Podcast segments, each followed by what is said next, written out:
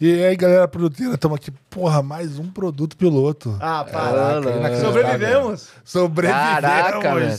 Ó, viramos o ano. Vão ter que aguentar a gente, hein? Vão ter que engolir. Vocês vão ter que me engolir. Se forem mais 21 episódios, como foi na primeira temporada, Aí vai ser sensacional, velho. sensacional. E vocês não pra vão quem, dar essa moral pra gente, não. pra quem para. não nos conhece, o Produto Piloto é um projeto com o objetivo de falar de tecnologia, falar de produto digital, falar de empreendedorismo, mas num papo de bar, num papo descolado, num papo acessível. E esse que vos fala, é José Roberto. Ó, Que isso, hein? Moleque! tá desenrolado, hein? Coisa linda, hein? Caraca, hein? Tá É, desenrolado. Tá mais Roberto. solto. E, pô, você pode me encontrar nas redes sociais através, através do arroba josé.robertoj, no LinkedIn e no Instagram. É. Ah, garoto, vou, vou passar para o meu amigo Rafael Mazaro. Olha aí. Mazara Rafael. Muito prazer, turma, estar aqui mais uma temporada, em mais um episódio, com essas lendas produteiras, José Roberto e Renan. Muito prazer, eu sou o Rafael Mazaro, estou aqui com muita expectativa para falar sobre o produto piloto. Eu tenho certeza que será um sucesso. E o projeto? Ah, o projeto é um projeto em que a gente foca muito em trazer acessibilidade para aquela pessoa que está em transição de carreira, aquela pessoa que está buscando o seu lugar ao sol para entender como funcionam os mecanismos dos produtos digitais. Então a gente traz aqui uma discussão de empreendedorismo, uma discussão sobre especialistas do assunto. Então é um projeto que eu sou suspeito para falar. Que coisa linda. Que isso. Até arrepiou aqui. Eu Até nem- arrepiou. Apaixonado. Eu nem treinei. Vocês me encontram nas Cara, redes sociais. Apaixonado. Olha só. Mazaro Rafael no LinkedIn. Não, não, não. Ah, ah. Esse é no Instagram. Mazaro Ah, Rafael. confundiu, sabe?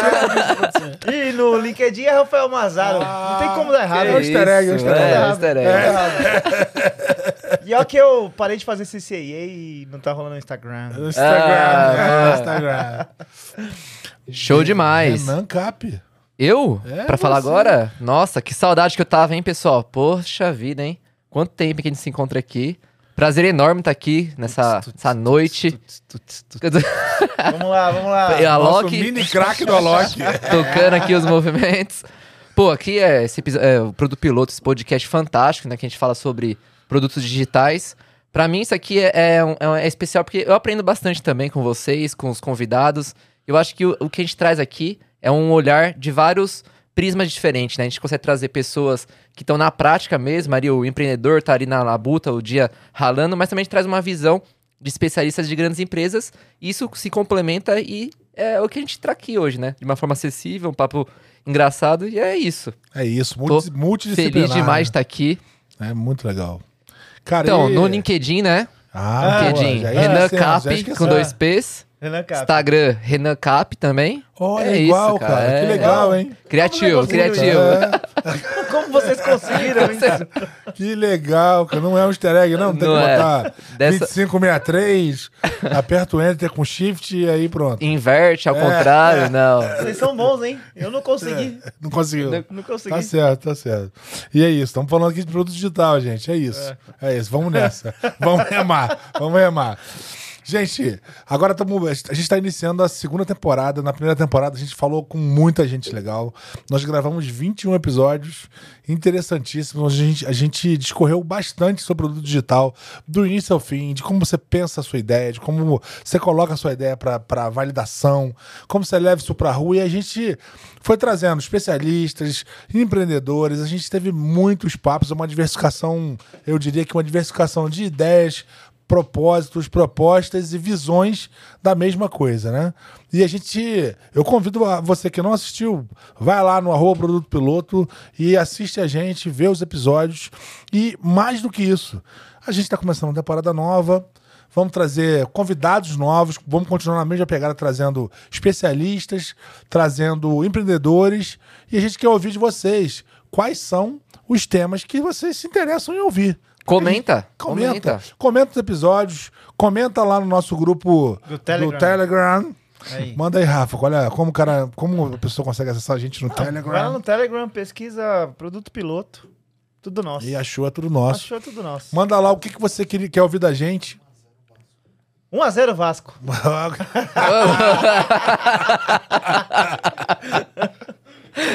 não, vou, não notícia. Mas... corta, corta. É, corta, corta. bom demais, bom demais. E manda, manda pra gente lá quais são os temas que você, que, que você quer, quer ouvir a gente falar, que a gente vai trazer aqui pra vocês. Ah, cara, a gente tá começando hoje o, o, o primeiro episódio da segunda temporada e a gente se juntou para falar de tendências. Hoje a gente vai, vai falar um pouco sobre tendências, falar um pouco sobre momento de mercado. Vamos conversar um pouco sobre como é que tá essa onda louca que o mercado está vivendo, né, cara? Essa turbulência, essa, essa turbulência, esse momento é, que parece um fim, uma espuma de onda, né? Será que é uma espuma de onda mesmo? Cara, é um momento como é um momento diferente, né, cara? Nós viemos de uma fase em que, no momento pós-pandemia, né, que o mercado tava hiper, hiper é, capitalizado, né, cara? Investindo radicalmente em várias empresas, os fundos estavam aí é, liberando dinheiro à vontade, e agora a gente está no momento em que a, parece que a burra fechou. A burra. A, a, a torneira. A conta chegou. A conta chegou, a torneira não, não, não, não fechou não secou, né? Não mas secou, mas tá um pouco mais. Mas você tá mais restrita.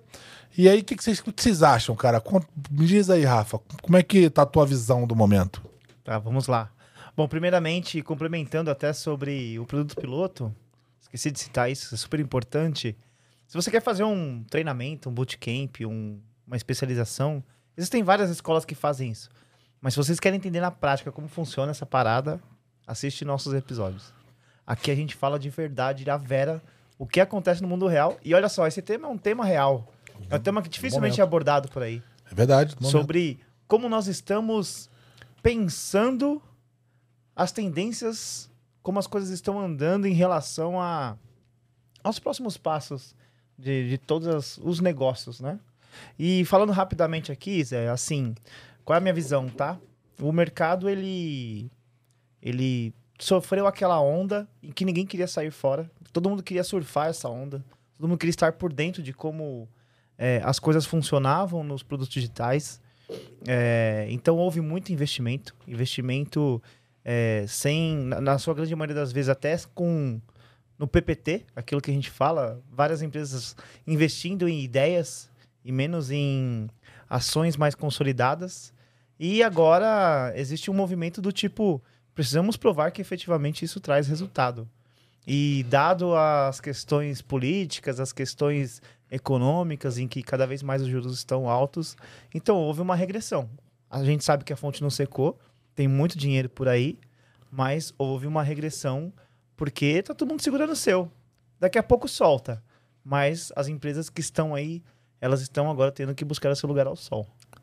Assim, Exatamente. É, é, um momento, é, é um momento complicado. É um momento é. bem delicado. Acho que é um momento. O momento que a gente está vivendo hoje é um momento peculiar, né? É um momento importante também. Eu acho que a gente tem que acompanhar ele e tirar aprendizados para que pro, os próximos ciclos, né? Que a gente vive em ciclos, né?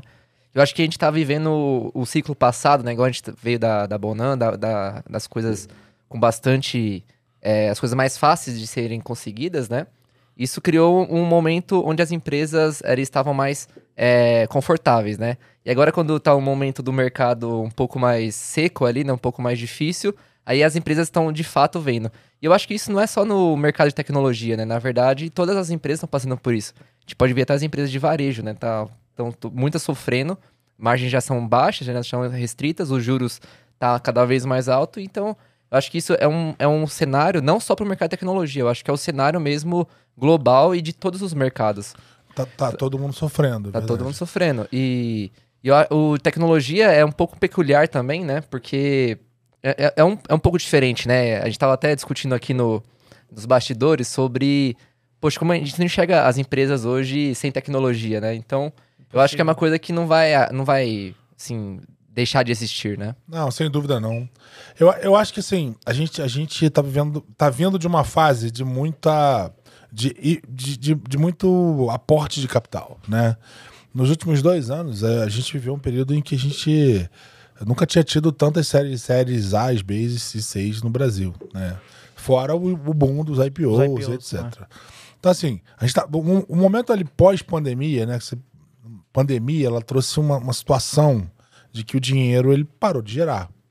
O dinheiro, quando o dinheiro para de gerar, ele- você precisa colocar em movimento. E Você imagina um fundo é, que, que, que vive de giro, vive de, de colocar investimento e receber retorno, etc., precisa fazer a grana girar. Então, a gente viveu um momento, sim, é, que foi aquele momento ali pós-pandemia, etc., assim, pande do, do finalzinho da pandemia pro, pro que a gente pode chamar de pós, né? Em que as empresas, que, em que tinham muitos V6 por aí fazendo aportes, e não acho que foram, não vou dizer para vocês, eu sinceramente não concordo que foram cheques aleatórios. Eu acho que comprou-se muitas ideias mesmo, muitas ideias em torno do conceito de crescimento, e isso mudou, né? Mudou porque agora a gente está num momento em que tem menos dinheiro. No momento que tem menos dinheiro, agora é hora de mostrar que o seu negócio de fato ele consegue se manter de pé de alguma forma com menos aporte. E aí o jogo muda, né? Então, assim, eu não, não acho que, a, que foi a questão da compra da ideia, sabe, Rafa? É, eu acho que tem o conceito de que você reúne muita gente em torno da sua ideia. Isso, isso tem um valor. Sem dúvida. E não deixou de ter. É, a questão agora é que, puta, chegou a hora de provar que, apesar de ter muita gente em torno da sua ideia, como é que você faz esse negócio dar dinheiro, né? É, eu, eu enxergo assim, é, até as grandes empresas, elas estão andando de lado em relação às suas, suas receitas e tudo mais. Então tá difícil para todo mundo. E quando você olha essa dificuldade, para quem tá chegando, que não tem uma marca consolidada e tudo mais, isso traz ainda mais complexidade para você se provar como valor. Então, esses são outros fatores também que acabam impactando é, quando a gente olha para por que não estamos mais colocando dinheiro. Algumas ideias precisam agora de fato se provar. Elas precisam entender, trazer um resultado, trazer se efetivamente isso traz um, um retorno que faz sentido. E também tem outro aspecto que os custos de tecnologia eles cresceram bastante é, no- nos últimos anos. Se a gente parar para pensar, por exemplo, o custo do profissional de tecnologia, ele aumentou, ele deu um boom. A gente Tá sabe muito alto, é verdade. Tá muito alto. A tendência agora é que se, é, que, que se chegue num patamar e as coisas passem a estabilizar, estabilizando e as coisas voltando a andar, eu entendo que as coisas voltem a caminhar num, num pace natural. Não na velocidade que foi no momento ali pré barra pós-pandemia, que houve muito investimento, mas acho que é, chegaram, enxergaram qual é a conta, sabe? É, do quanto se investe versus o quanto se traz de retorno. Renan, você acha que isso tem a ver com um amadurecimento do mercado também, da forma como.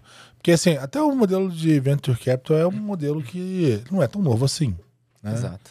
É, você acha que isso tem a ver com, ama- com o amadurecimento do mercado? Como é que você enxerga isso? Eu enxergo que o, o, o modelo, ele já é um pouco antigo, né? Você comentou dos anos 80, né? Já é praticado esse mesmo modelo. Eu acho que ele vai voltar, é, ele vai se redefinir, na verdade. Ele vai, acho que, entrar num momento agora de redefinição do, do, do propósito mesmo do Venture Capital. Porque se a gente for analisar, né? A Apple, lá, quando recebeu milhões de investimento de Venture Capital, antes disso, ela já estava provando, já tinha provado seu resultado.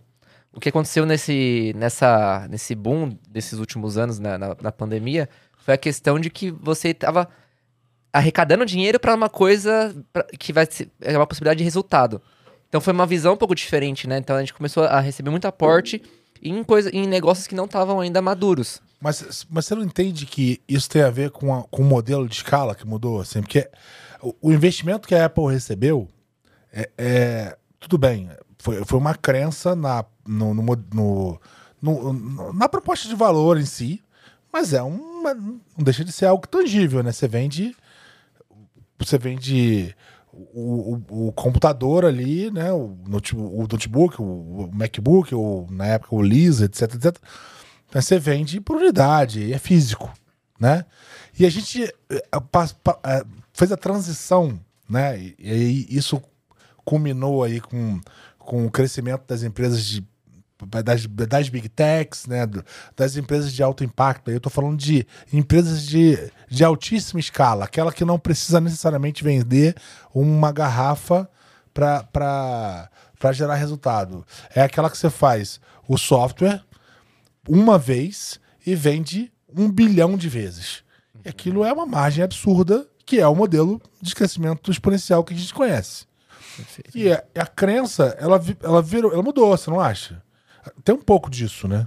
É, uhum. É, porque no final das contas é, é o modelo de, de venture capital ele não é novo, mas o, o, jeito de, de investir ou de pensar no investimento de certa forma mudou.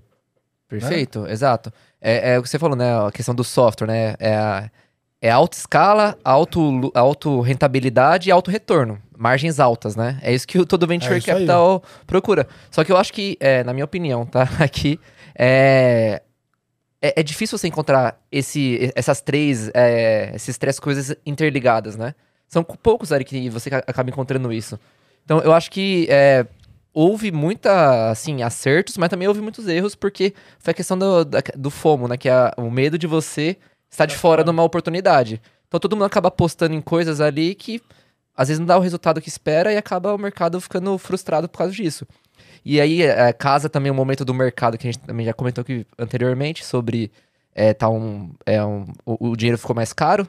Então acho que isso acaba tendo uma vai mudar o propósito do venture capital, né? É, eu entendo que os movimentos não foram errados. Eles estão aí. A gente já falou em outros episódios, por exemplo, das empresas que você junta uma, um conjunto de pessoas sobre sua ideia, você é poderoso. Isso é super poderoso. E nem sempre a gente sabe que a discussão inicial é sobre receita. É uma discussão sobre você crescer base, é, criar uma legião de fãs, na sua grande maioria das vezes, e que a partir de um fator quando você muda esse fator, você tem aí também receita exponencial. Uhum. Quando, por exemplo, você tem gente, é, muita gente em exponencial. A gente fala bastante sobre alguns casos, como por exemplo o Uber, que continuam investindo porque tem muita gente na plataforma. Quando você mudar um fator, e pode ser ele vários, né? Você pode ter, por exemplo, o fator do, do veículo, o fator do condutor, enfim. Algum fator vai mudar o jogo. Mas o que a gente coloca nesse momento da que, que tem uma recessão aí é muito porque seguraram dinheiro também. Pô, esses negócios eles ainda não são rentáveis. Eles poderão ser rentáveis no futuro. Mas eu tenho uma grana aqui e a galera não tá soltando mais porque agora todo mundo tá pensando o seguinte: cara, se eu tenho é, 10 milhões para investir, só que o Selic ele tá alto e eu tenho uma rentabilidade acima de 1%. Garantida, etc. Garantido, cara, faz mais sentido eu segurar essa grana aqui ou faz mais sentido eu investir? Então há esse, esse é, balanço assim. Investir numa ideia momento. que tem, carece de tangibilização, etc. Eu acho que vale o, o comentário. O, o, a gente olha para essa questão do crescimento, e aí quando a gente fala sobre reunir pessoas em torno da sua ideia, é, isso é, é poderoso, é né? demais, né? É. Por que, que isso é poderoso? Porque se você tem é como se fossem duas engrenagens, né? A explicação que a gente sempre dá, né? É, é como se fossem duas engrenagens. Uma delas é a quantidade de pessoas que você reúne em torno da sua ideia. Isso é volume, é crescer, é você ter um bilhão de usuários, um 100 milhões de usuários, é você ter uma proporção gigantesca de usuários. E a outra é resultado. As duas, elas não necessariamente se encaixam no primeiro momento. Agora, se você, se você tem 100 milhões de pessoas usando a sua solução, qualquer ajuste que você faça, que seja de um dólar que você consegue cobrar por qualquer coisa, é multiplicado por 100 milhões. Sim. Então, isso é, uma, é a proporção de escala, é, é a lógica de escala.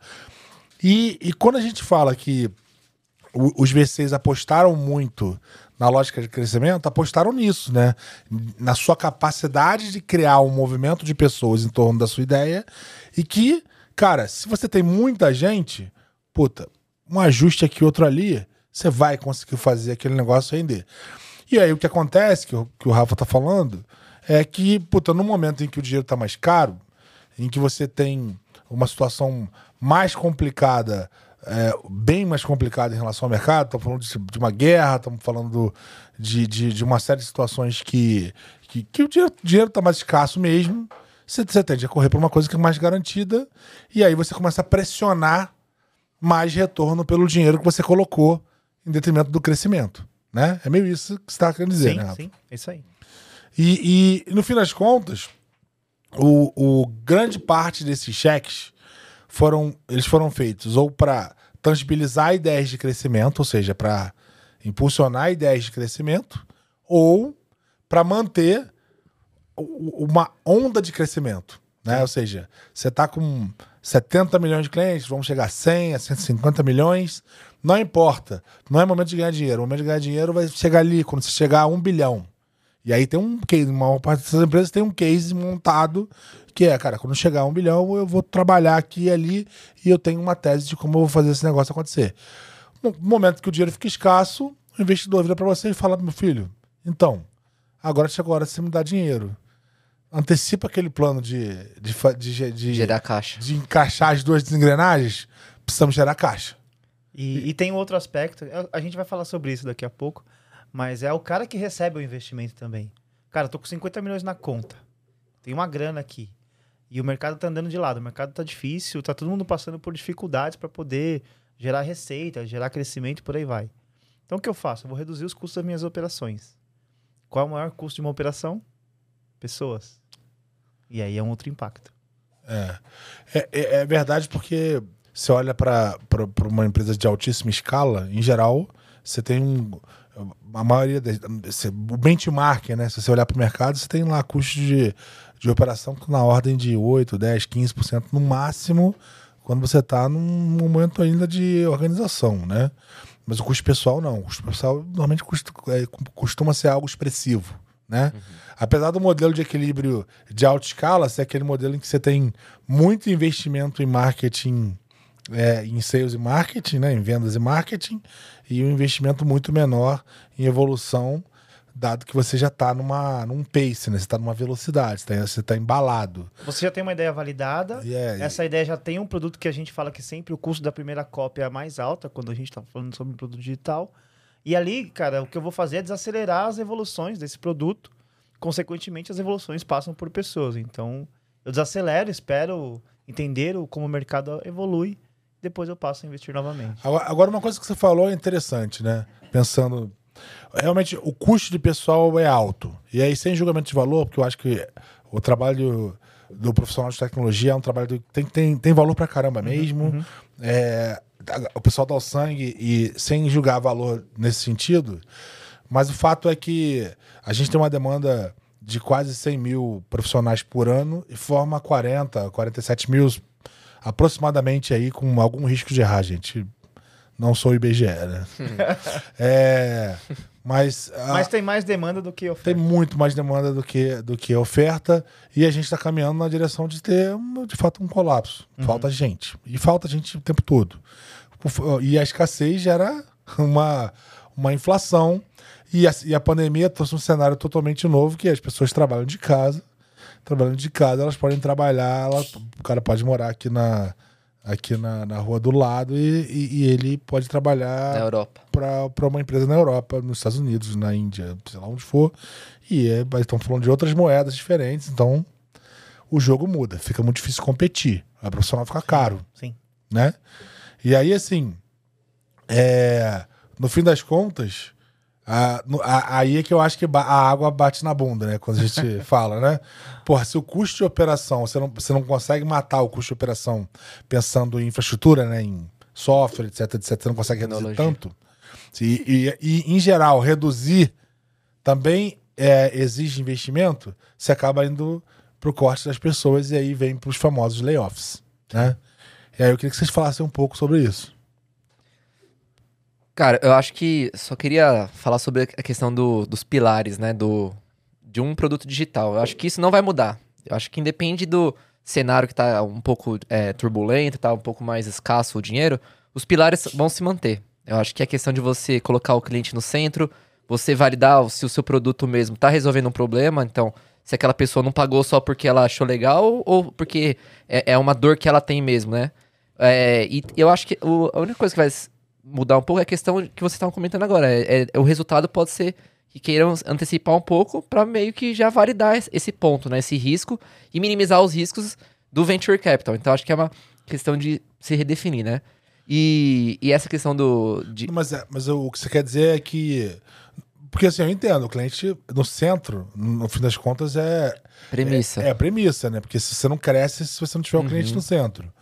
Mas uh, o que você quer dizer é o seguinte: é, você entende que, que existe uma, uma revisão do modelo de trabalho, ou não existe uma revisão do modelo, do modelo de trabalho olhando para a perspectiva de crescimento. O que muda é a forma como você entende a composição do negócio, né? De certa forma. É isso, né? Exato, exatamente é. isso. Exatamente isso. E eu acho que a questão do, da, da empresa crescendo, ela, ela, precisa de pessoas, né? A gente estava comentando aqui.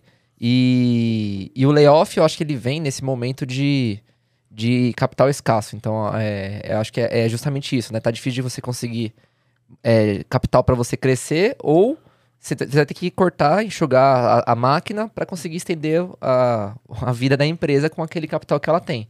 E infelizmente acaba isso acaba vindo o, o custo maior, né, que a gente tá comentando, que é o, o custo pessoal, né? É, segundo estatísticas geradas por mim mesmo, com dados gerados por mim mesmo. Por dados gerados. Validações não, produzidas por mim mesmo. Não, os dados não foram gerados por mim. Olhando algumas planilhas de layoffs que eu vi por aí, é, quando você olha para os perfis, na, na sua grande maioria, não são perfis de engenharia, ou seja, o engenheiro de software, é, aquele cara que está ali produzindo no dia a dia. O que eu percebo bastante quando a gente fala sobre enxugar o seu quadro para manter o seu modus operandi ele está muito nas posições que são críticas no que tange a olhar para a operação. Como, por exemplo, é, uma posição de um designer, ela é menos crítica é, do, do, ponto de vista de manter a operação funcionando. A posição de um especialista de agilidade, por exemplo, também é uma posição menos crítica. Então, eu vejo que o que as empresas estão fazendo, infelizmente, é enxugando esse quadro que, de pessoas que produzem o próximo passo da empresa, que produzem é, o, os ajustes funcionais, que produzem os ajustes relacionados a olhar para uma, uma forma diferente de você olhar para o cliente, de você fazer uma estratégia de pesquisa, de entendimento, de organização de time, por aí vai. Então, assim, é, o primeiro ponto que eu faço sobre análise de layoffs é é, nesse sentido, assim, sabe? Sobre quais são os perfis que sofreram mais impactos. E, ao meu ver, são esses perfis que têm menos conexão com a operação diária. E, e você acha que, na, na tua visão, é uma leitura de que as empresas, elas viram o mindset por uma visão de curto prazo? Ou, ou é... É porque, assim, é difícil fazer esse, esse julgamento de valor, né? Que o, o de certa forma, constrói algo que pode ativar valor agora é, o, o, agilista também, né? Às vezes tem um, toda uma. A empresa está passando por um processo de estruturação, etc, etc. É, que, que, onde você entende que está essa conexão? É... Eu, eu, vejo assim: se, se, a nossa discussão é sobre manter é, a saúde do nosso da nossa base, da nossa receita e tudo mais, é, as perguntas que sempre surgem é qual é o mínimo para a gente manter essa esteira funcionando? Quais são os perfis que mantêm essa esteira funcionando. Então as discussões elas estão sempre muito pautadas ao hoje. E de fato ela é emergente, ela é a visão de curtíssimo prazo. Então para eu manter isso funcionando, o que, que eu preciso? Ah, cara, preciso do design, preciso de Sim, a gente sempre precisa. De novo, eu tenho, tomo até um cuidado para falar isso. É, que não é sem sobre... julgamento de valor, né? Exato. Sobre não, não é o valor, valor do trabalho aqui. de ninguém. Não é, mas de fato são posições mais expostas. Eu, a gente conversou com o Tolote recentemente e eu troquei ideia com ele algum tempo atrás. ele falou sobre isso, sobre a exposição da posição dele, que é uma posição mais exposta, uma posição é, mais focada no, nos próximos passos, né? Que não olha o amanhã, ele olha daqui a algum tempo. Então, é, de novo, sem julgamento de valor, as empresas elas focam bastante em garantir o modus operandi no próximo dia. É exatamente isso. Eu acho que as empresas mais consolidadas, né, que já tem um, um produto mais estável no mercado, é aquilo que a gente sempre fala da empresa que tem os dois caminhos, né? Ela olha para a operação e olha para o amanhã, o médio e longo prazo, né? Que ela busca justamente é, oh, é a mina de ouro, assim, a, a, o ovos da galinha de ouro, ele está produzindo a, a, a, a engrenagem, a né? Vaca leiteira. A ali. vaca leiteira e até a outra rodando que está pensando no amanhã para poder até a vaca leiteira mudar, né? E eu acho que esse cenário que a gente está vivendo é justamente isso, né? É, o cenário de amanhã é, a gente deixa para depois, assim. Então vamos resolver, porque a vaca leiteira tá, tá começando a dar, pode ser que dê problema. Então acho que eles acabam meio que enxugando o amanhã, né? As questão de pensar no longo prazo, para tentar um olhar mais de curto prazo para resolver. E aí, quem sabe, passar essa maré ruim para você começar a pensar mais no longo prazo. É. Eu, eu, eu me vejo em várias situações em que eu me questiono, e questiono o time, inclusive, de, de que, cara, se a, gente, se, a, se a gente precisasse eliminar tudo, tudo que a gente tem na operação hoje, qual é o mínimo que eu preciso para viver? Porque esse exercício. Já surgiram perguntas assim. É, esse exercício ele te, ele te gera uma conta inversa, né? Que é, cara, qual é a escala que eu tenho hoje, né? Eu consigo dobrar, triplicar? É, e quanto custa isso, né? Porque aí essa, com essa conta você consegue entender, cara, qual é a tua visão de curto prazo mesmo, né? E aí o jogo muda. Mas eu acho que a, a, a, parte mais importante da equação nem tá nisso, porque eu acho que isso é muito radical. Sim, sim. Eu acho que ela tá no fato de que, cara, realmente, é, olhando para o curto prazo, como que você mostra uma resposta rápida? Eu acho que é, provavelmente é isso que a maioria das empresas acaba pensando, é como que eu mostro uma resposta rápida em que eu consiga construir uma visão de que eu consigo produzir resultado, eu consigo gerar caixa, eu consigo fazer esse negócio de fato dar dinheiro, né? Além de ter pessoas penduradas aqui, eu consigo é, realmente é, encher o, o, o, a caixinha registradora da lojinha e, e, produzir uma féria ali, né? Como fazia, faziam os comerciantes antigamente. Eu acho que é muito isso. Essa é muito uma necessidade de provar, né? De provar a capacidade. E aí, uma vez provada essa capacidade, você ganha um pouco de fôlego para dar os próximos passos e, e otimizar. E, e eu vejo isso como uma acomodação, sabe? Aquela coisa do é, o, o, caminhão ajeitando as melancias, né? É. é. É, um pouco disso, né, no fim das contas. Né? É, acho que é até legal você começou a falar, eu lembrei do, do, do, Facebook, né? Cara, ele vinha e ele vinha muito falando sobre metaverso, né? Ele vinha, poxa, metaverso, metaverso, metaverso. E o metaverso é uma coisa que ainda a gente não conseguiu materializar de fato, né? É uma coisa mais longo prazo. E ele vem investindo pesado nisso, metaverso, metaverso. E aí o, o jogo mudou, o mercado deu aquela, aquela essa, essa jogada que a gente tá falando aqui, ele enxugou, né? Mudou a perspectiva. E agora ele tá começando a falar sobre inteligência artificial, que, que é o que tá todo mundo agora postando de fato. Então ele parou de falar sobre metaverso. Por quê? Porque é, o mercado quer saber agora, né? Como que você faz para gerar um pouco mais de caixa, uma coisa mais enxuta, né? É, tem, sobra, sobra menos espaço para as ideias que, que não são tão tangíveis, então, né? Exatamente. É. é. Para novos negócios, né? Não, eu diria, não sei se novos negócios, mas é, eu, o tema geração de caixa. Tá em ele, alta. Ele tá em alta, digamos assim, né? É, eu acho que assim. É, é, é, é um, um, reequilíbrio da balança, né? Enquanto no passado você colocava dinheiro para ver crescimento, é, crescimento de base, agora você precisa equilibrar. Cresce base. De pagantes. Cresce base, mas pô, tem que ter pagantes. Você tem que Gerar caixa, né? Gerar caixa. A, a minha é... análise sobre o layoff, ela tá condicionada a dois pontos. O primeiro é o cara que, de fato, tem ali um compromisso com, com a VC para poder é, apresentar os resultados e otimização operacional é um bom caminho para você apresentar esses resultados. E aí vem aquele ponto que você trouxe que é, cara, a gente tinha um combinado de gerar resultado daqui a três anos. Me ajuda trazendo eu, em um ano e meio? Ah, pô, vou fazer o possível. Aí o cara faz o movimento e o movimento é sobre pessoas e acaba gerando esse impacto. É, acaba gerando é. impacto nas pessoas e realmente é uma escolha muito difícil. É, é complexo. E, né? e, o outro é. ponto, outro ponto é sobre a empresa que recebe o investimento, falei sobre isso agora há pouco, que esse cara ele tem a grana ali, eu tenho, sei lá, recebi um aporte aqui 100 milhões, 50 milhões, 10 milhões e tô entendendo como está o comportamento de mercado, o que eu vou fazer? Vou esticar o meu ciclo de vida. Até porque tá difícil captar. Então você fazia captações a cada um ano e meio e tá difícil agora, cara, quanto que eu posso esticar isso, dois anos e meio, para ver a economia acelerando novamente?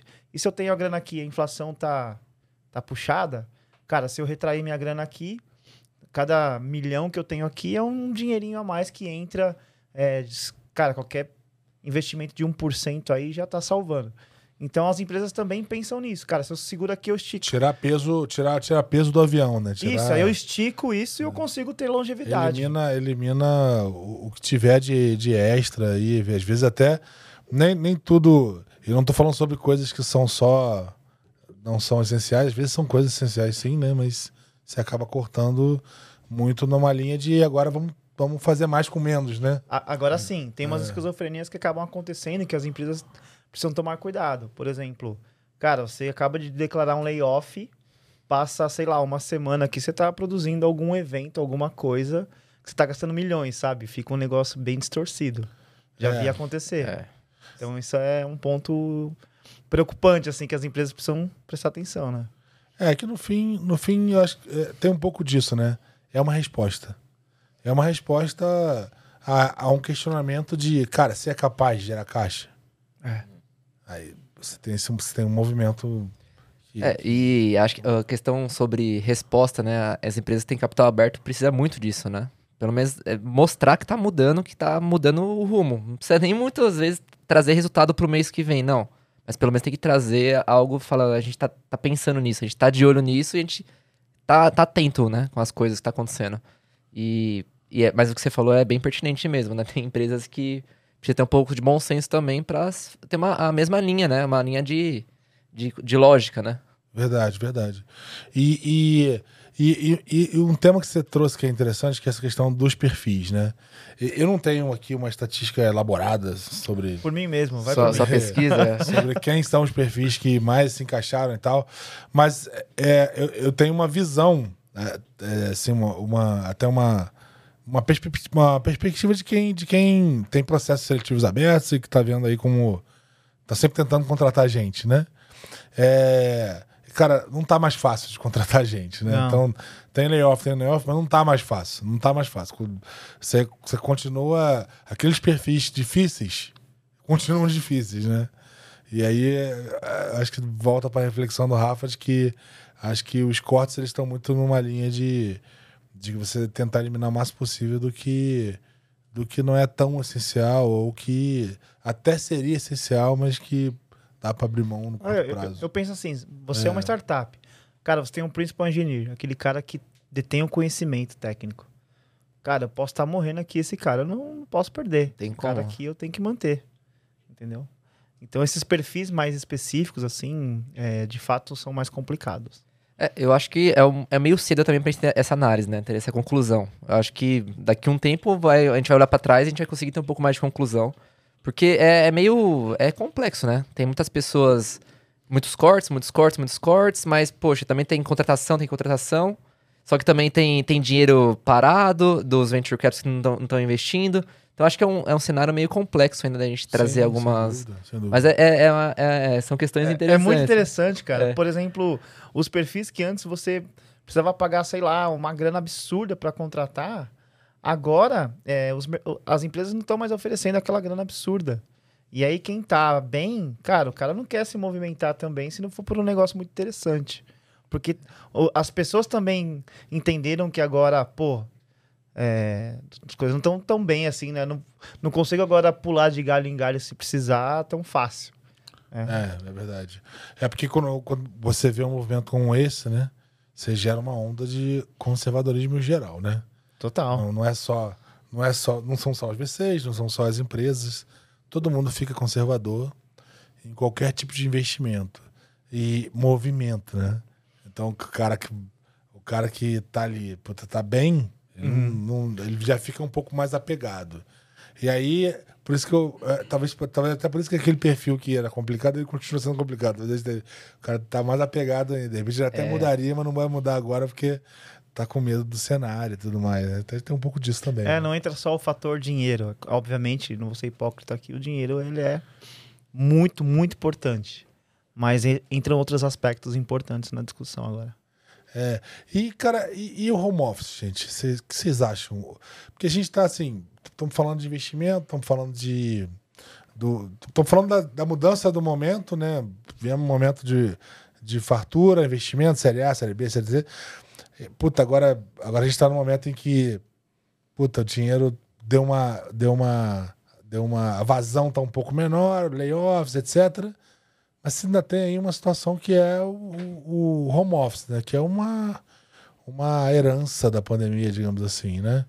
Como que vocês entendem, cara, que, que é o futuro pro home office? Cara, acho que o home office para as empresas foi muito bom e para as pessoas também, né? Principalmente na pandemia. Então, poxa, precisava ficar distante, então acho que foi uma coisa muito. Para é, as profissões que isso fazia sentido, acho que foi muito bom. Só que também tem um. Para as empresas também foram bom porque conseguiu enxugar custos, né? Custos de é, é, físico e tudo mais. Só que eu acho que é, hoje, como a gente pode voltar a trabalhar presencial, eu valorizo muito. Então, eu gosto muito do presencial. E, mas também gosto muito do home office, porque a gente mora numa grande cidade, né? A gente mora em São Paulo aqui. Então, pô, pra você se deslocar demora um certo tempo, já chega no, no trabalho ali até certas vezes meio cansado, até estressado. Então, eu, eu sou a favor do alguns trabalhos serem feitos presenciais, só que também eu, eu valorizo o remoto para alguns outros trabalhos que você consegue fazer de casa. Então, eu, eu sou a favor do híbrido. É, eu queria escutar você, Rafa. Assim como várias coisas que a gente discute aqui, não tem a resposta certa para essa pergunta. É, até porque cada um tem a sua perspectiva. Eu vou trazer a minha aqui sobre o tema. Na minha opinião, o modelo híbrido ele é o que mais funciona. Por quê? Porque, ora, você está em casa, precisando de uma concentração e você está produzindo ali, e você tem ali o seu, o seu ambiente mais restrito em relação a fatores satélites para te incomodarem. Você tem os benefícios, né? De, por exemplo, eu sou casado, tá ali com os meus filhos e tudo mais, então tem um benefício, mas a colisão criativa do café, ela é mágica. A Verdade. colisão criativa de você criar um hackathon no bar, no happy hour, ele é mágico. Sem dúvida. Então, assim, é, a gente sabe que não é a realidade de todo mundo. Hoje eu tenho essa, essa opção dentro da empresa de ir até o escritório uma vez ou duas ou quantas vezes eu quiser por semana, é, de estar conectado às pessoas. Mas o que eu enxergo que as empresas deveriam pensar é assim: Cara, a, a pandemia trouxe uma otimização de custos para as empresas que são importantes, mas eu vejo que deveriam trabalhar a parte desse custo para promover alguns eventos, por exemplo, trimestralmente, semestralmente que seja, para trazer, se não todo mundo, a grande maioria da, da empresa que seja possível trazer para algum evento presencial. Porque, de fato, como eu falei, tem uma questão sobre você saber quem é quem, você se, se conectar pessoalmente, e isso traz uma diferença. De verdade, isso traz. Então, para mim, fechando aqui, o aspecto híbrido é o melhor caminho, sabendo que tem o fator trânsito, o fator transporte e por aí vai. A gente tem esse elefante branco na mesa, mas é, a gente precisa pensar é. em flexibilizar. É, como tudo na vida tem vantagens e desvantagens, né? Sim. A, a, minha visão do, do home office é que. Assim, eu, se, eu for, se, eu for falar do, se eu for falar do home office pessoalmente, né? Ele me trouxe. E, e eu ah, corroborando ali com a visão do Rafa, eu, eu também tenho, tenho um lugar, né? Tem uma estrutura que ajuda. Né? Sim, é. E aí, para mim, foi muito bom. Tem razão porque, você ter isso. É, é. então, assim, nem todo mundo tem isso, etc. Estão considerando esse cenário, né? Considerando que tem condições que são adequadas, etc. É, pessoalmente, foi bom pra caramba, porque minha filha mais nova eu consegui ver ela andar, e os outros eu não conseguia. Eu tive uma conexão assim com a família que foi muito foi muito legal, assim, foi positivo. Foi positivo pra caramba nesse sentido. Hoje em dia, eu também tenho a opção de, de ir pro, pro escritório quando, quando é opcional, assim, quando eu quiser, etc. Quando faz sentido para mim. E eu, eu, sempre, eu sempre brinco que eu, eu vou pro escritório para fugir de casa. Né? Não, é, é, brincadeira, mas é. Sim, eu vou atrás da, dessa coisa da sinergia, né? De encontrar as pessoas, do calor humano, de, de ter o contato ali do café, de, do almoço. De, do almoço, etc. De, de, ter essa coisa da. Como o Rafa de, é, batizou aí, da, da, da, colisão criativa, né? Do café, sensacional. Do café e do, do almoço, etc. Isso é legal pra caramba, né? Mas a, a, a minha visão Aí, por outro lado, né? A minha visão, é, olhando como, como, como gestor, né? Como, como é, alguém que cuida, tem um time para cuidar, né? Eu vejo que o home office, na, nessa perspectiva, sob essa perspectiva, cara, ele trouxe uma, uma, uma, uma redução de custos importante. Ele trouxe uma, uma, uma, uma flexibilidade de você compor o time diferente pra caramba, né? Que você consegue criar uma, uma construção multidisciplinar do time que não que você não conseguisse antes, mas é muito, muito. É, muito escalado, né, cara? Você consegue ter um time que tem é, culturas múltiplas, assim. Hoje eu tenho gente de Cuba e Colômbia. É, México. Pô, e, e e, China. e, cara, e você ter algo, um time multicultural, multicultural, multi. É, é, é, multi. Tá, multitarefa, não, né? Multi. Me fugiu a palavra agora. É. Um time. É, multi-skills é, ali, multi. Multi-skill, etc. Um time multidisciplinar, multicultural, multi. Multi tudo, né? Digamos assim. É, é, cria uma, uma, uma, uma, uma visão de perspectiva muito ampla, né? Você cria uma, uma, uma condição de enxergar o problema que é muito poderosa para mim, né? Então acho que esse é o lado bom da história. Você. O, o, home office ele trouxe isso, ele trouxe uma, uma, perspectiva de redução de custo legal para a empresa, ele trouxe a, a, capacidade de você construir um time que é multidisciplinar, multicultural, multitudo. Uma né? vez eu discuti um ponto desse com, com um cara, que eu falei para ele, cara, pô, mas uma vez eu tava no escritório com, com um colaborador do meu time e a conexão, você acaba tendo a percepção de como a pessoa tá naquele dia, né? E o cara tava mal tal, e eu cheguei no escritório e vi. Ele tava mal, falei, pô, cara, você tem, cara. Pô, minha filha tá mal. Eu falei, não, cara, pega, vai resolver seus problemas e tal. Eu falei, pô, o, o, o, contato pessoal tem isso, né?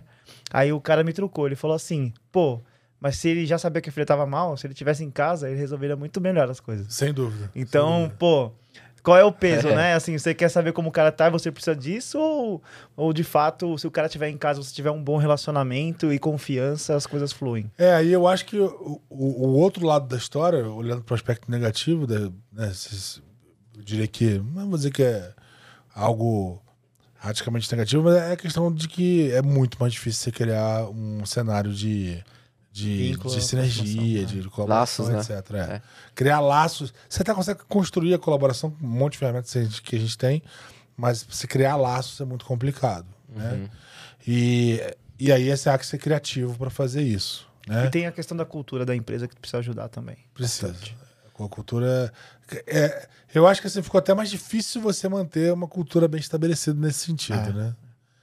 É, é uma discussão também polêmica e complexa, né? Essa questão do home office. Tudo que a gente tá tendo, é, os papos daqui de hoje, tá tudo sendo meio complexo, né? Então, é, não É. tem muito certo e errado aí pra, É. pra essa discussão do home office. Ao meu ver, assim, cada um vai ter a sua visão. Aqui, essa é a minha opinião pessoal, de fato. E vocês Aqui. acham que é, uma, E- que, que é uma tendência do tipo. Vocês veem um retorno? 100% presencial. É, todo mundo voltando, papapá. Porque tem, tem muita empresa voltando, né? Nem que seja parcialmente, mas. É. Eu vejo bastante as empresas voltando às posições de liderança. Eu, eu vejo menos, assim, a operação, por exemplo, a gente que trabalha com engenharia de software, você tem mais flexibilidade, até porque a galera tá em vários lugares, né? Então, assim, eu não vejo 100%, até porque você perde a possibilidade de ter um talento como eu tenho hoje de Cuba. Eu É. tenho um cara da Colômbia. Então, de repente, nessa de que você tem que forçar que seja presencial, você, consegue. perdeu esses caras. É, você não consegue. Entendeu? Exatamente. Eu acho que depende do cenário também. Tudo depende. Mas eu acho que o híbrido vai ser bem forte daqui pra frente. Eu acho que todo mundo que foi pro home office acabou gostando do que. Teve muitas experiências positivas, acabou gostando. E não vai querer voltar 100%, né? Pro, pro presencial que era antes, as pessoas morar em metrópole, pegar aquele trânsito todo, né? Acho que é isso, cara. Mas as posições de exposição, Zé, você que é hoje um, um executivo, como que você vê isso? Ah, eu, eu acho assim, primeiro, é, olhando para o aspecto geral, eu, eu acho que eu não vejo um retorno, tá? Ah, não, tá. não vejo. Não vejo um retorno por vários aspectos. Eu não vejo um retorno porque as pessoas se acostumaram, é, a, as próprias as organizações e as pessoas se acostumaram. Então, você vai contratar um profissional, o cara considera, né? Ele passa. Ele Quantas vezes tem que ir pro escritório? é, Tem que ir. É. Ah, peraí, é. O cara já considera isso. Você vê que você vê muita empresa fa- fazendo Virou um isso como- benefício. é, é quase, é quase um benefício, né? Porque no final das contas, às vezes o cara tá morando numa cidade que é mais barata, custo de vida mais barato, etc, etc. Tem, tem aspectos ali que estão até intangíveis, né? Não é só custo de vida, né? Sim, sim. É, e aí o cara não vai querer mudar e estamos falando aqui de um cenário em que a gente já falou que não tá, não tá fácil de conseguir gente, né? Então acho que voltar não volta. Acho que algumas empresas vão, vão partir para o modelo parcial, híbrido, para tentar puxar essa questão da sinergia, etc. O que eu acho que, que tende a acontecer, e aí é uma, é uma opinião, talvez assim, uma visão do que eu, do que, é um pouco do que eu tô vendo acontecer, é que para as posições executivas a gente tem uma tendência a, de repente estar um pouco mais junto pelo fato de que você precisa de mais sinergia, você precisa ter muita troca, etc. E aí para eventos em que você precisa é, tomar decisões ou co-criar um pouco mais, você, você, aí você constrói essa, essas dinâmicas presenciais e elas acabam sendo até, até mais produtivas do que era no passado. Eu tenho essa crença, tá? Não tem nenhum número dado, nada. É só impressão. É, eu tenho a impressão de que de quando a gente constrói uma, uma dinâmica presencial hoje. Você valoriza. As pessoas dão valor. Cara, é. o pessoal vai para lá com a garra uma vontade de fazer. ser produtivo, né? É impressionante. Então, assim, a, a reunião de conselho, uma reunião de, de, de uma planning executiva, etc. Presencial, o pessoal vai para uma discussão que, que, que é um olho no olho, levantar e aí rabiscar a lousa, etc. Então, isso, isso eu acho que tem muito valor, né? Aí, é um pouco do, do, do, do lado de valorizar o, o, a colisão criativa. A colisão criativa, eu gostei do termo, caramba. É, é. Achei legal pra caramba. Eu acho que tem uma tendência pra essa coisa do híbrido, no fim das contas. E o resumo da história para mim é que, cara, eu não acho que vai voltar. Talvez empresas mais tradicionais, etc., até voltem, mas eu não vejo big techs ou empresas de tecnologia voltando radicalmente. Até porque isso seria uma, uma, uma evasão grande de profissionais muitos, muitos são declarados que declaram que não realmente não abraçam o modelo, mas uh, eu acho que você ter momentos em que você você se junta para co-criar, esses momentos eles são importantes. É, ou seja, a empresa em si, a estrutura, ela acaba sendo mais uma um local de, de digamos assim, de troca, de em que você vai ali para construir laços e e buscar sinergia, etc., né? calor humano e tal, essa coisa da relação humana, do que necessariamente o lugar que você vai para trabalhar. Na real, você trabalha mesmo em casa, né? Isso é o que eu vejo muito mais na prática. É, você, trabalha esse... outra, você trabalha outros aspectos, né? É. É, é o que eu sempre falo, para liderança é comunicação, relacionamento e resultado. É. Então, ali no, no dia que você vai no presencial, é muito mais comunicação e relacionamento. E o resultado é trabalhar ali, né? É. Mais no, produzir alguma coisa, né? De fato, né? É. Não, você é. produz, né? Não é que, não é que você não produz, mas você vai para lá, é, puta, você tem um, um, funcionário que acabou de começar, você tem uma, uma, uma, um time que, puta, você tá precisando de um pouco mais de atenção, daí você vai ali para dar aquele. Pô, às vezes um acolhimento, às vezes um direcionamento, às vezes um desenho, às vezes uma cocriação. Acho que é muito sobre isso também, né? É isso. É. Essa questão do hoje em dia as pessoas valorizarem o home office é importante, né? Justamente porque essa questão de multidisciplinaridade, né? Que você acabou de comentar. Que é, você também me lembrou, né? Quando você comentou isso. No Vale do Silício, né? Que é onde é o berço das mais inovadoras e tudo mais, que a gente tá acostumado a escutar. Foi lá, foi lá tomar um café, né? Foi lá tomar ah... um café.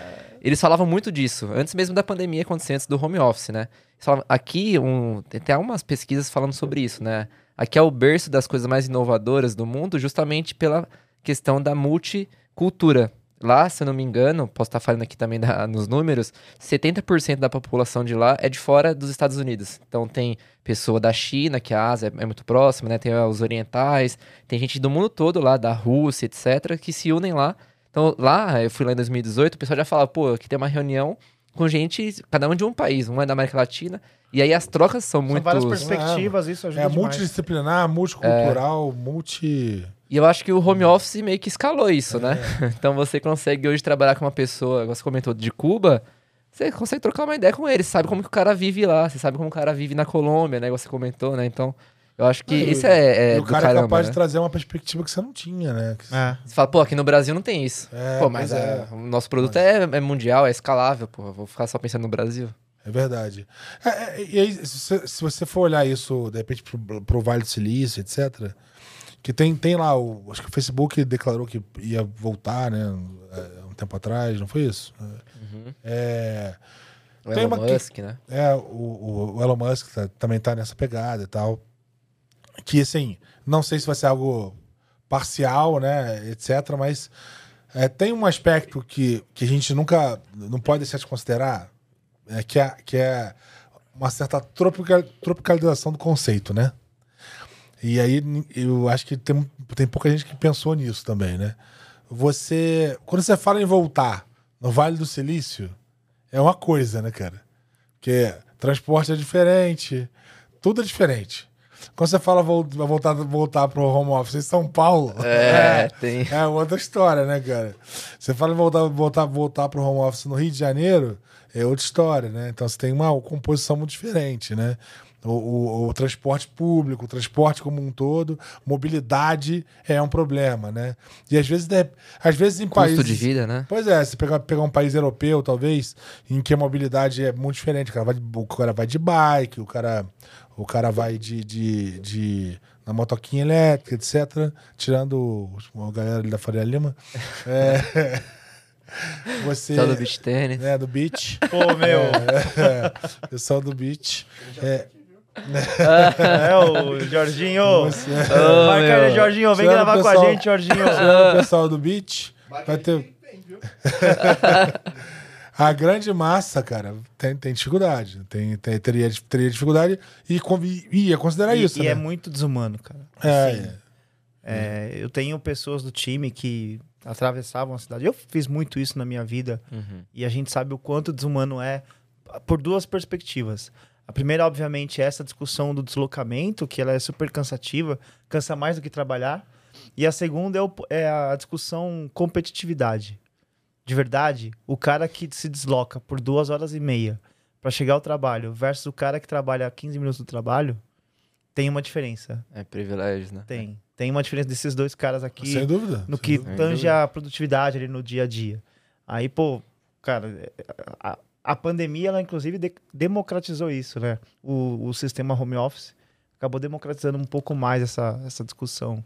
É, e, aí eu acho que as empresas, elas, de alguma forma, eu, eu- pelo menos as que, as que eu trabalhei, que eu trabalho, enfim, elas criaram condições É, para democratizar. Né? Então, um auxílio, às vezes um auxílio para o cara que está chegando construir a estrutura dele, um auxílio mens- mensal para manter a estrutura de, de, de- ali de, de. Isso não resolve 100% dos casos, eu não estou É. dizendo que todo mundo é igual, etc. Não é sobre isso, mas eu diria que as, eu digo que as empresas elas criaram Tentaram, ferramentas. É.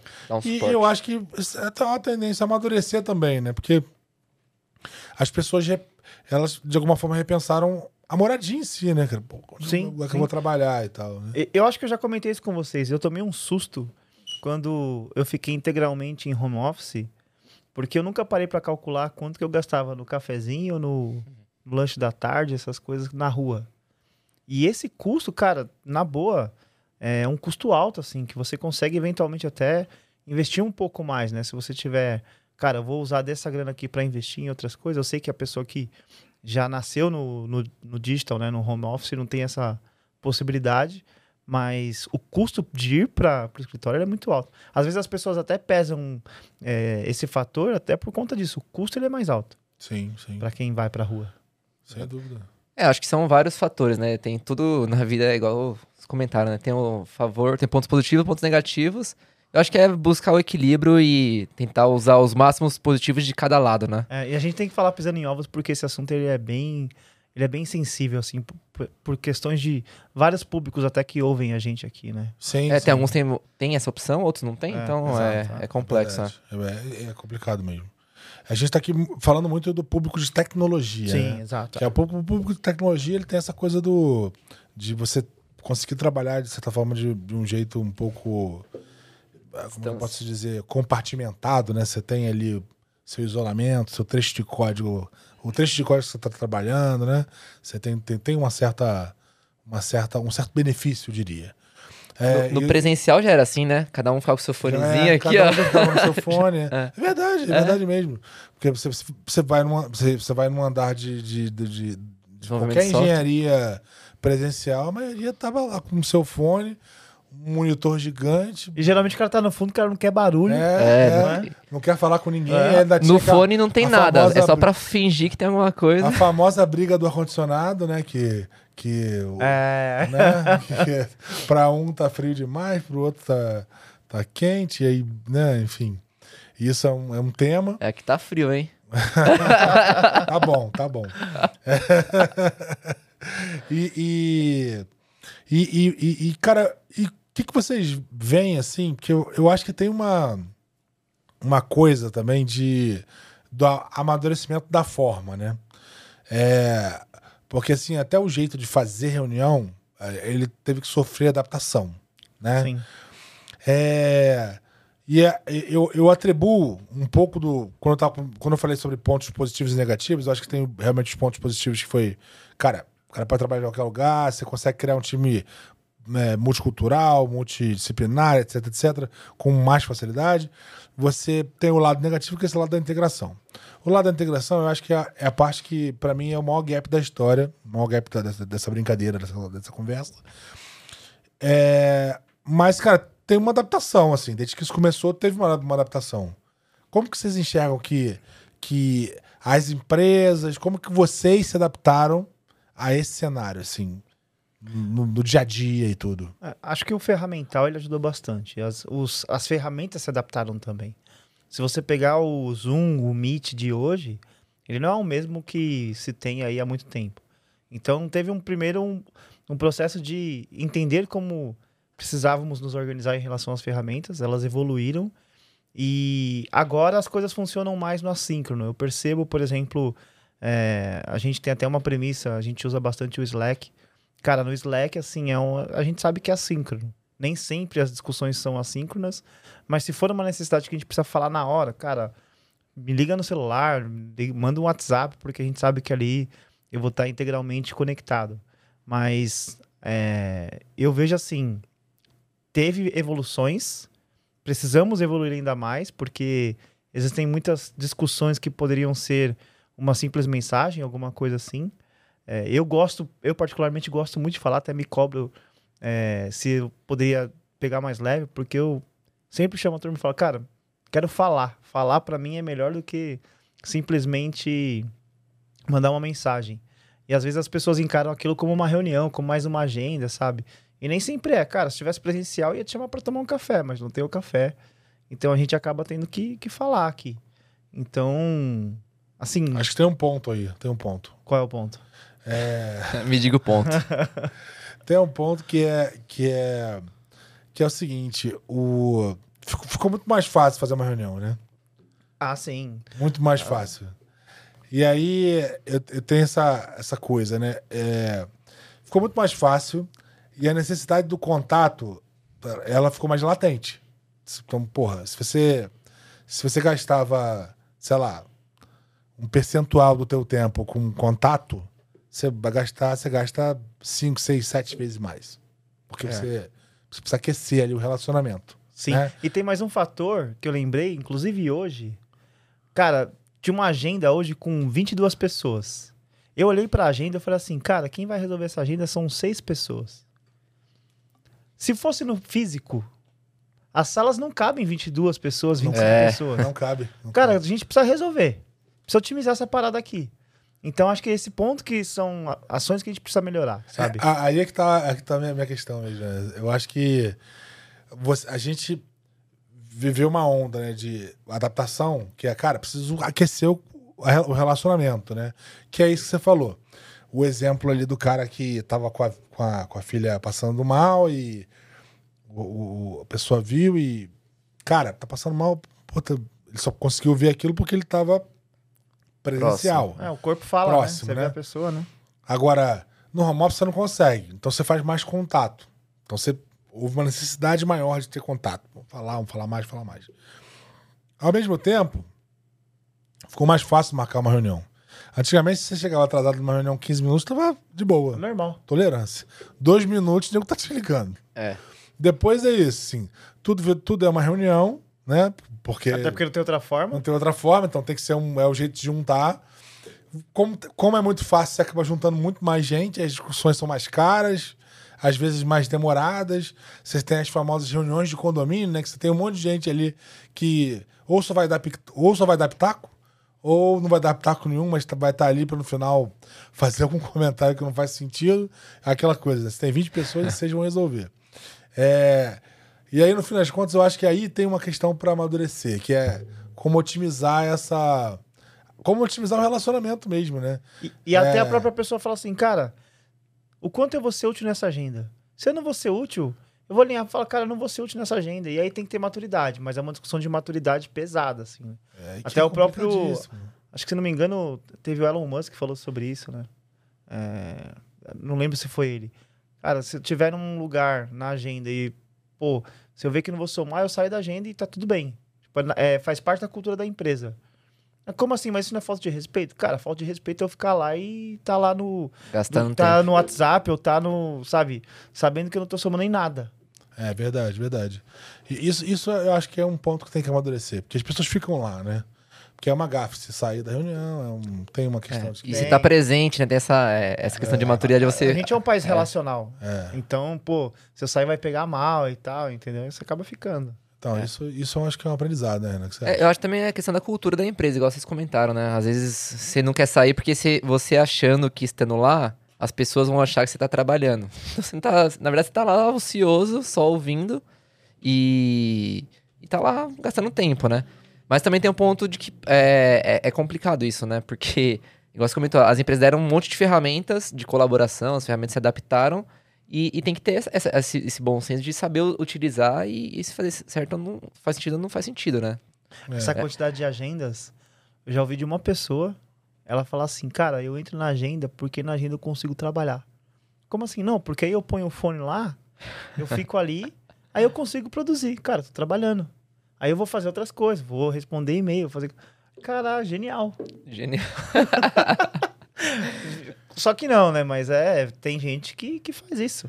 É, eu- é, é uma abordagem controversa. Eu, eu, por exemplo, eu particularmente, eu, eu tenho uma, uma, uma tática que é, eu bloqueio parte da minha agenda. Também. É, eu faço isso É, também. eu bloqueio uma parte da minha agenda porque, por um motivo bem óbvio, assim.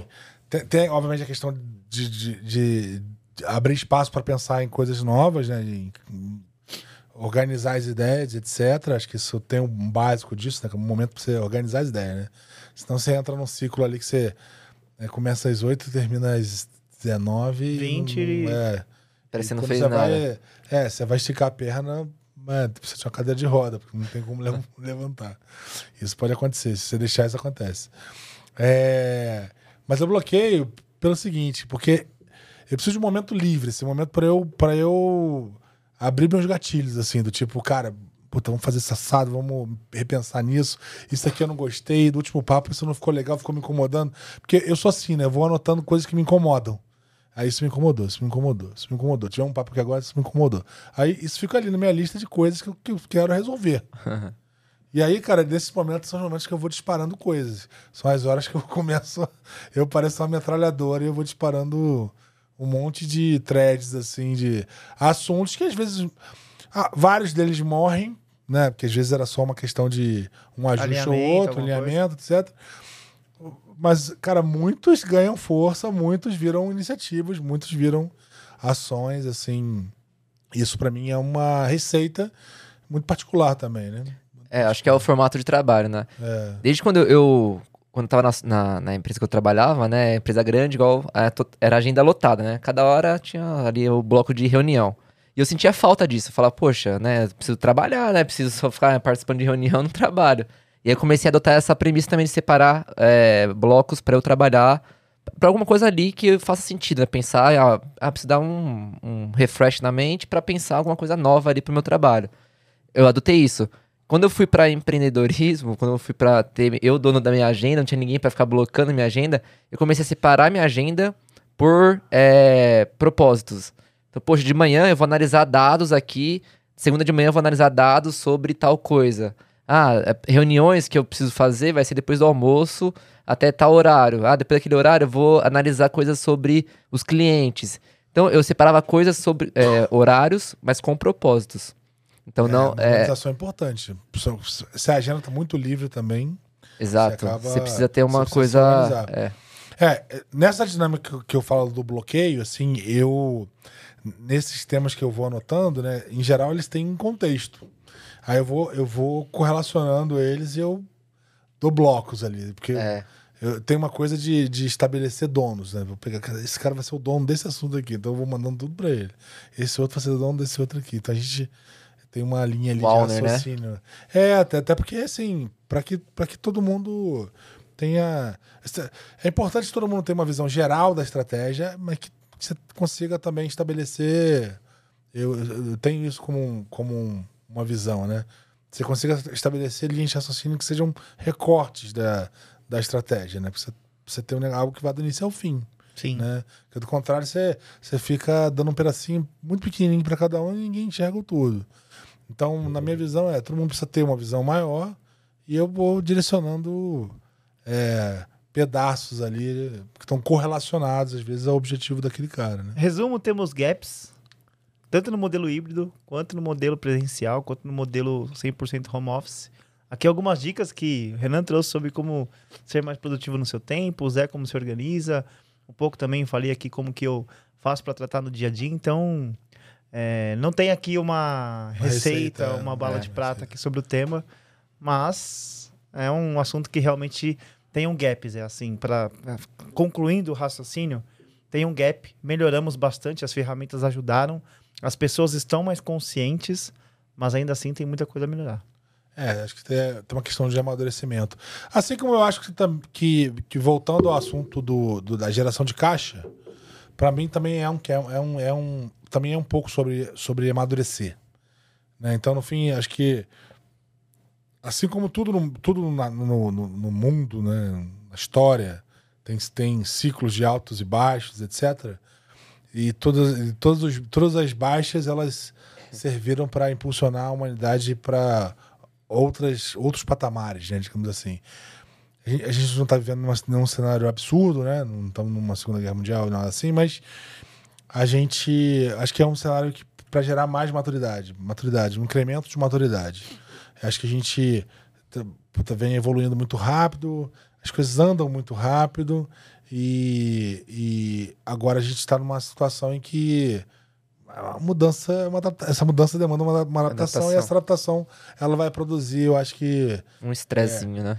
um estresse, mas que vão, vai gerar empresas mais maduras no É. aspecto geral, né? Tem até ah, algumas pessoas falando, né, sobre essa questão de essa layoff em massa, né? Tá acontecendo, essas demissões em massa, de que pode ser um momento que vão surgir uma série de empresas mais inovadoras, porque são muitos talentos que estão na rua aí, pode ser que eles se juntem e tragam novas empresas, né? Então tem gente falando sobre isso também, que pode ser que seja um, um momento onde surja é, novas empresas que impactem o mundo positivamente, né? Sim, as coisas se renovam. É, de certa forma, agora a- a gente vive um momento de que precisamos criar novos repertórios, aprender aí novas formas de fazer. E se há uma discussão sobre otimização, se há uma discussão sobre fazer mais com o mesmo, tomar cuidado aqui para não falar menos, né? Fazer mais com o mesmo, ser cada vez mais produtivo e produtividade não significa trabalhar mais horas, e sim você usar melhor o seu tempo. Então a gente precisa inovar no aspecto de como a gente se relaciona, no aspecto de como a gente executa o trabalho, na forma como a gente se conecta com as ações e por aí vai. É, isso, isso é. É. uma equação difícil. Eu queria puxar um assunto agora, já que a gente tá falando sobre Ixi. temas polêmicos aqui, questões de momentos e tendências. Cara, a gente tá no momento da inteligência artificial, né? 2023 tá sendo Não, não mete essa não. esse tema. Esse é um episódio inteiro. é só essa reta final aqui pra gente já. Mas é. Eu queria entender de vocês, qual que é a visão de vocês sobre é, inteligência artificial e também já conectando sobre layoff, que eu já vi gente falando que os layoffs podem estar conectados com inteligência artificial. Queria entender sobre vocês, sobre essas polêmicas aí. Não, eu não queria uma correlação do, de layoff com inteligência artificial de forma nenhuma. Eu acho que. Acho que assim, cara, inteligência artificial é um negócio que não é novo, né? Tá, tá- é algo que está evoluindo há, anos, né? Você, ter, você vê o, o próprio OpenAI que está que tá aí surfando a onda, né? Com chat GPT, etc, etc. Não é um negócio que. Quer dizer, ele foi lançado agora, mas ele está aprendendo há dois, três anos, né? E é, o modelo de, de, de, de inteligência, de inteligência artificial vem sendo evoluído há muito, muito tempo. Enfim, é, não é uma coisa nova. Eu acho que o que, o que a gente está pegando agora é, primeiro, a gente, a gente tem um boom de, de, de, de novas máquinas de aprendizado, robôs sendo lançados agora. E você tem uma convergência que é o momento em que o mercado precisa de coisas que, ativam valor rápido. Cara, e na boa, se tem uma coisa que ativa valor rápido é a inteligência artificial. Porque é algo que você treina rápido, reproduz rápido, você consegue criar um MVP muito rápido.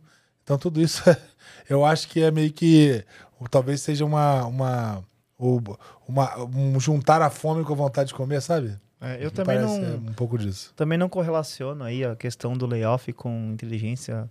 Para mim não faz tanto sentido, mas de certa forma é o que a gente estava falando agora há pouco. A inteligência artificial otimiza bastante uma série de trabalhos, uma série de processos como por exemplo o próprio chat GPT que a gente está citando aqui, ele é uma baita máquina para te gerar insights, para você conseguir, por exemplo, produzir uma campanha, para você organizar melhor a forma como você pode produzir um texto, é, enfim. Então, tem aí uma discussão de otimização, de melhoria e performance no, no que a gente faz. É, e acho que o, a questão da inteligência vem para isso, né? Para melhorar a performance das coisas, tomar decisões mais rápidas mas não correlaciono, não. É, eu acho que tem um monte de discussões no meio, tá? Primeiro, assim, é, acho que é sensacional uh, o poder, até, até o, o, os resultados que a solução produz são do caralho, né? Assim, um negócio bem poderoso. Tem discussões éticas, né? Você vê, tem uma menina que é, fez o discurso de, de, de, de de fechamento tese, né? da, da, tese, tese do ano. Né? É, fechamento do. É, desculpa, TCC? Não, é, Estrada. Não TCC, não. Sabe, aquele discurso de, de. Como você faz na formatura? Esqueci o nome agora. Sei, sei. Enfim, ele fez aquele discurso é. de formatura falando sobre ética para inteligência artificial, etc. E ela gerou o discurso no chat GPT e ela falou sobre ética com, com um discurso gerado pelo chat GPT. Depois ela contou que aquele discurso tinha sido gerado. E aí ela abriu a discussão sobre ética. Né, o quão ético Depois de ser aplaudida. É, depois é. de ser, enfim. E. Então, quer dizer, tem uma, tem uma série de questões no meio, tem uma, a, a questão de, do aprendizado, a questão de, de, de do, do, como, como você, treinar, né? de como treina. Tem, tem a questão de, das, das respostas, assim, as mais objetivas. Ele é, tem uma certa ineficiência, né? Tem aquela coisa do cara até passou aí num, num, num, programa de TV, ele perguntando quem eram os brasileiros, um cara da USP perguntando quem eram os brasileiros que tinham ganho o prêmio Nobel. Ele, ele listou lá seis brasileiros ou oito, alguma coisa assim, e nenhum brasileiro ganhou diretamente o prêmio Nobel, assim. Ou seja, é. Tem gap ainda é, também no aprendizado. Tem gap de aprendizado, etc. Tem uma evolução, tem uma, um amadurecimento, mas eu acho que ou quando eu falo de juntar a fome com a vontade de comer, é, vocês, é o que a gente está discutindo no episódio inteiro. A gente está no momento de, de, de, Tudo bem, a gente, a gente sempre teve, teve, necessidade de ativar valor rápido, né? MVP, etc. Mas a gente está no momento de gerar, de gerar resultado rápido. E inteligência artificial é um negócio que vem amadurecendo há um bom tempo. E, e, é, e cara, se tem um negócio que ativa valor rápido, é isso, né? Você, você bota num uhum. bot você bota num bot de atendimento, num chat de atendimento. Você coloca para gerar insight de campanha de marketing. Isso já tá. Já acontece já há muito acontece, tempo, né? Então, se você pega algo aberto, algo que, que é tão poderoso e eficiente como o, o a solução que a OpenAI está entregando, cara. Não, é, e, e é sensacional. Eu, eu, tenho um exemplo.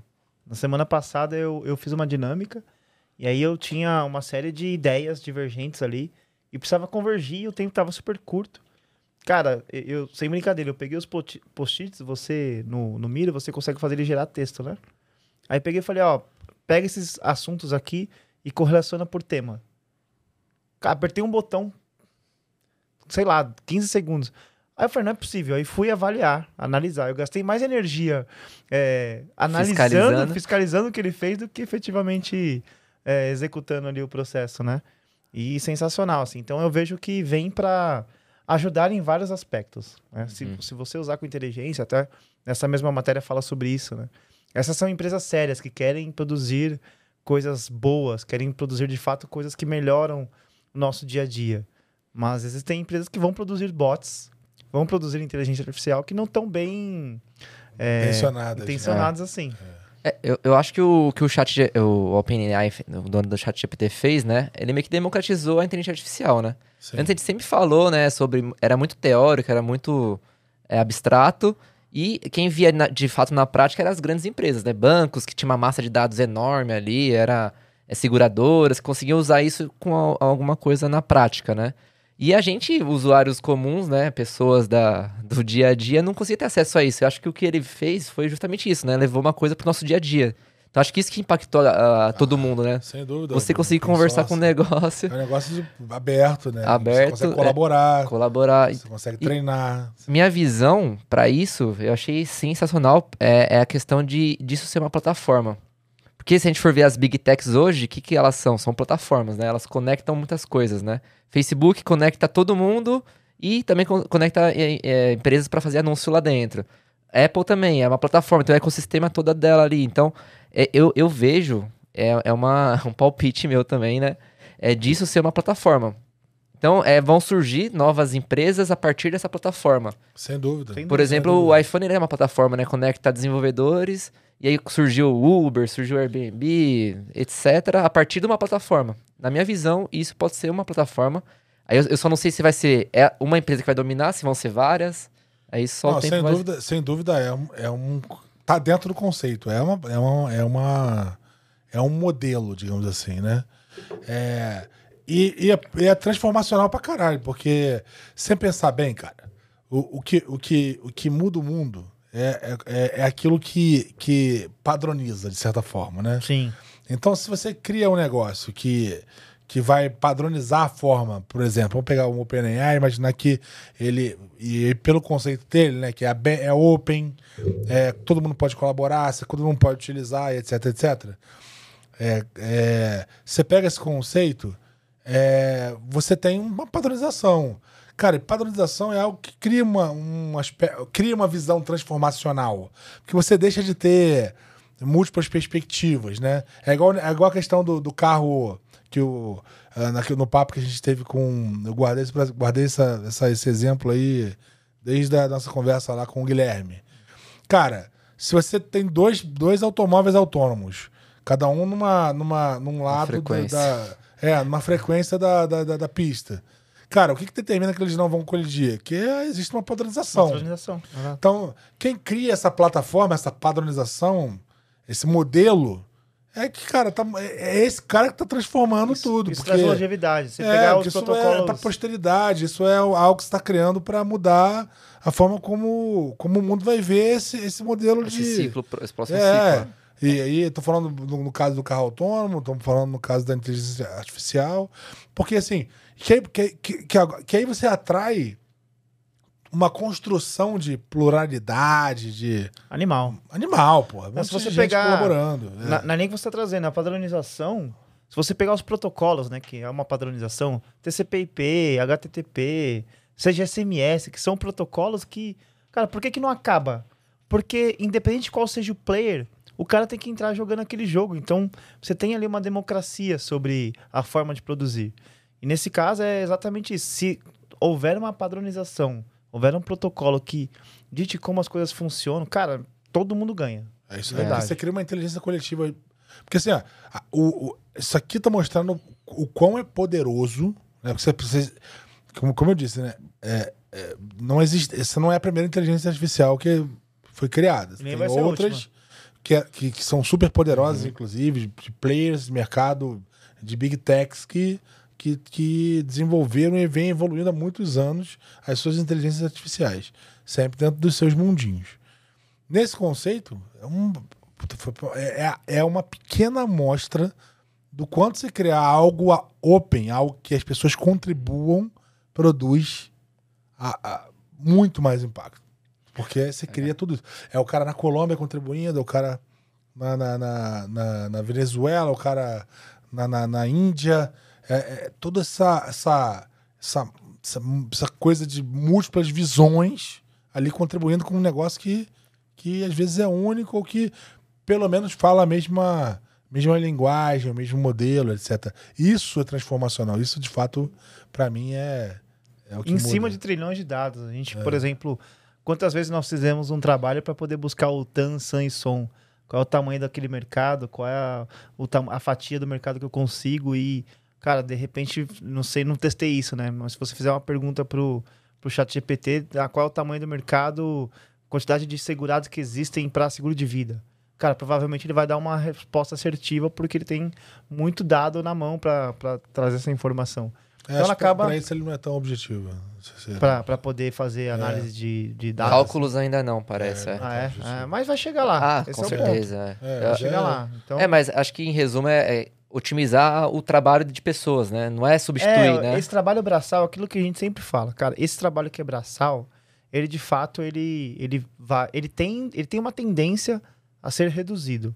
Agora a, a análise final, o cruzamento de como você pode produzir um negócio, acho que essa ainda não perde. É. é. Se, se, se, a tua pergunta foi de que, puta, é, vamos demitir pessoas porque não vão ter inteligência artificial não, é, não. fazendo, programando e tal, acho que tem funções que. que... Ele é mágico. É, ele, é, é mágica, ele né? mandou uns mas, comandos lá que. É, não, não mas ele, ele, faz muita coisa legal, assim, mas é, tudo bem, tá? Acho que vai evoluir em vários sentidos, etc. E eu não estou dizendo que seja impossível, não, não é sobre isso.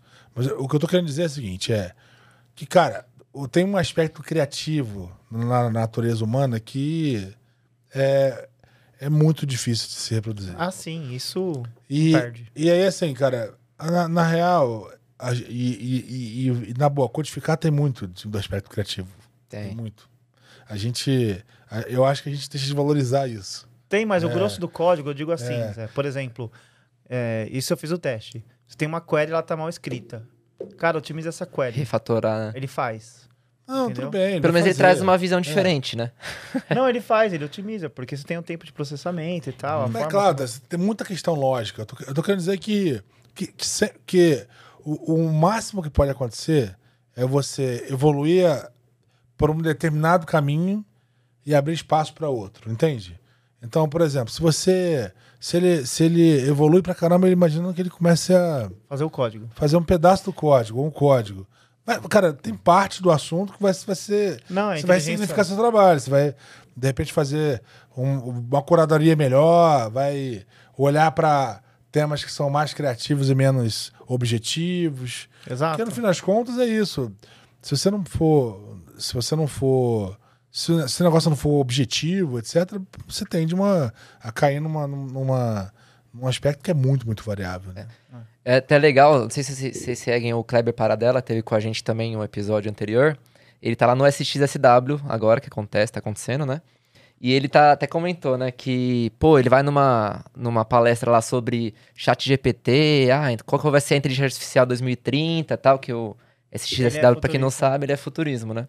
Fala uhum. sobre futurismo. Ele fala que essas palestras, cara, é absurdo de gente, ele não consegue nem entrar direito na sala.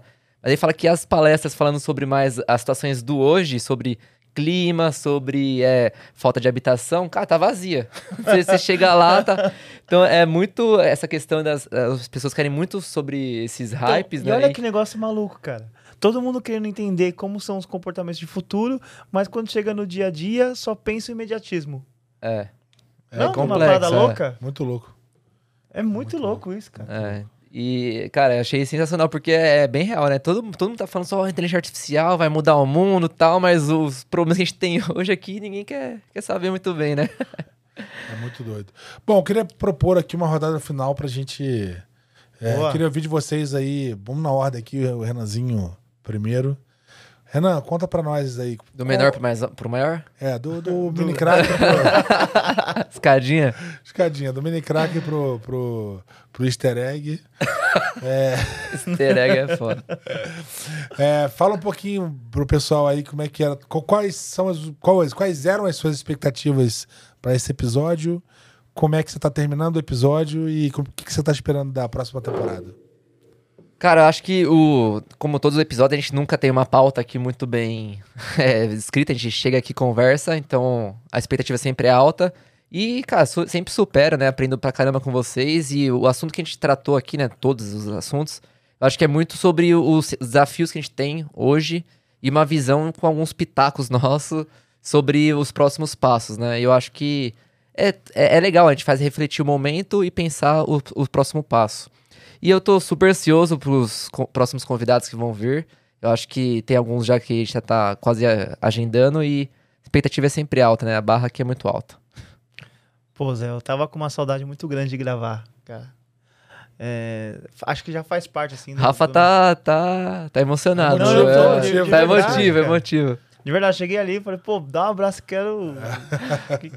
Até, até estranho, porque. Não dá pra gente geralmente- fazer o home office do podcast? Dá, dá.